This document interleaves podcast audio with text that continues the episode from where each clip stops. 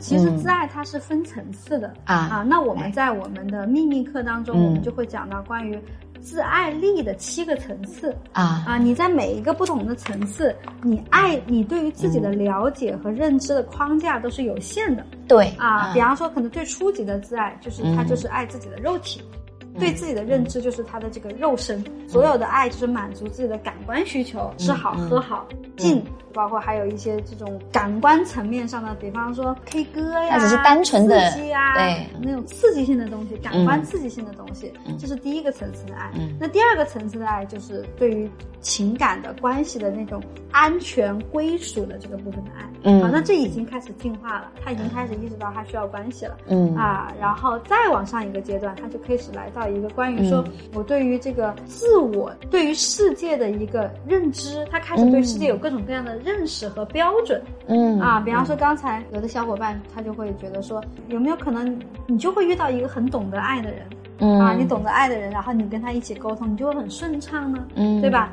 他已经知道说懂爱的人有一个这样的人沟通就会很顺畅，但是来到这个阶段，他其实对于更大的维度还不清楚，更大的维度就是他对于世界的运行的轨迹和真相还不清楚，所以这个爱他只是想通过幻想来满足自己。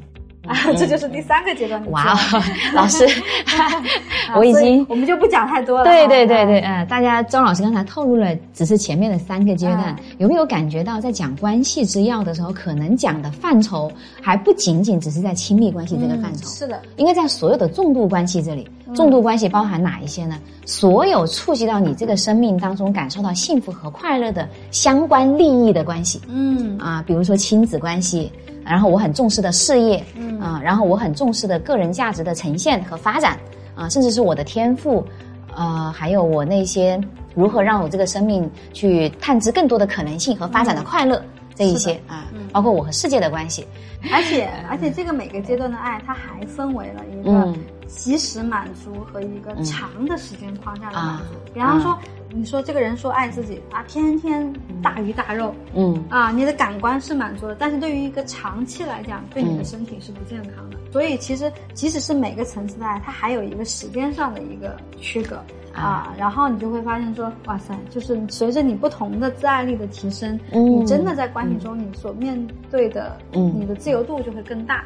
对啊，然后你对于对方的理解和立场也会越越来越理解，越来越懂，就不会进入到一个自恋和一个受伤的状态。